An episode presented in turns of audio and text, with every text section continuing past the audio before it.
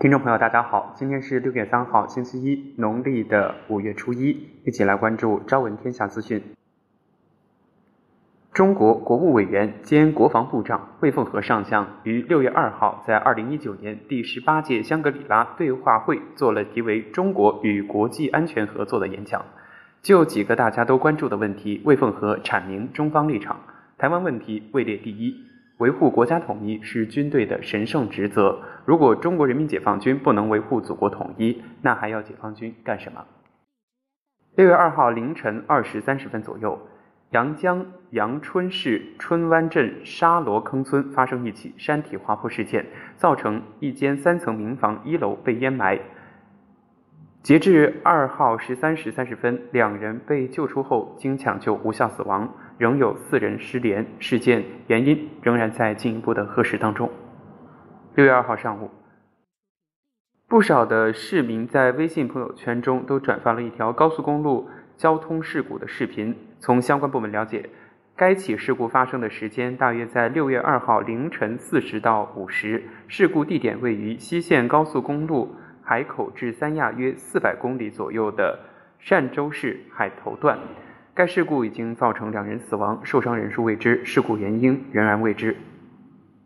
六月二号，广东省广州市交通运输局发布《广州市交通运输局关于增加中小客车增量指标配置额度的通报》称，为促进汽车消费，二零一九年六月到二零二零年十二月将增加十万个中小客车增量指标额度。增加的额度原则上按照一比一比例分别配置普通车竞。价指标和节能车摇号指标由指标管理机构按月组织实施，每月增加的额度，指标管理机构可以根据指标配置实施情况适度调整。每月指标配置计划于当月九号向当前社会公布。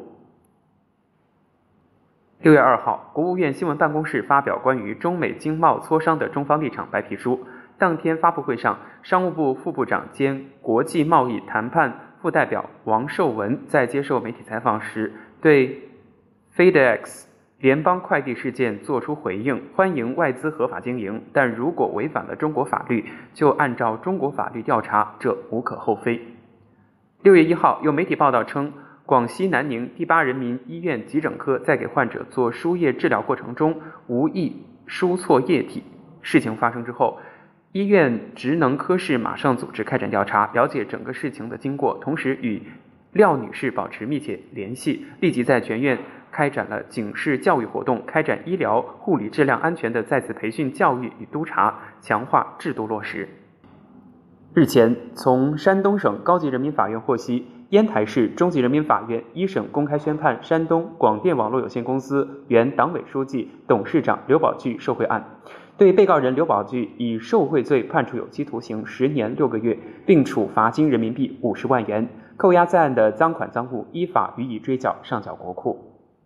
山东省长治市警方近日成功打掉一个吸贩毒团伙，破获刑事案件两起，抓获吸贩毒人员十七名，查获毒品甲卡西酮二百二十一包，将李某和前来购置毒品的吸毒人员王某等十六人悉数抓获。目前案件正在进一步深挖审理中。海关总署广东分署二号发布，今年一到四月，广东外贸进出口总值二点一二万亿元人民币，较去年同期增长百分之零点八，结束了一季度下降的局面，占全国比重百分之二十二点三。其中，出口一点二七万亿元，增长百分之二点四；进口八千五百七十三点四亿元，下降百分之一点五，实现贸易顺差四千零七十七点三亿元，扩大百分之十一点七。国际航空运输协会二号将二零一九年全球航空运输业净利润预期下调至二百八十亿美元，比去年十二月的预测大幅减少七十五亿美元。据今日日本网站二号报道，当地时间一号晚间，由横滨海岸线公司运营的一列无人驾驶列车行驶途中出现反向行驶，发生冲撞。据当地警方介绍，事故已经造成约十四名乘客受伤。据报道。当天晚间八时十五分左右，一列五节车厢的无人驾驶列车从横滨新山田站正准备前往木中央站，结果出现了方向错误。近日，美国政府开始要求美国签证申请人提供社交媒体账号信息。中国驻美国大使馆在此提醒赴美中国公民，在申请签证时遵守相关法律，如实填写赴美目的，如实提供申请材料，抵美后不从事与签证类别不符的活动。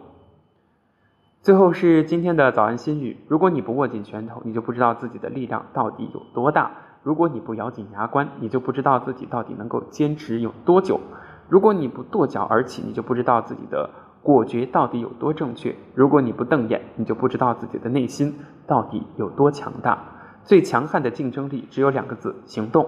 只有当你足够努力，你才能够足够幸运。这个世界不会辜负每一份努力和坚持。我们明天见。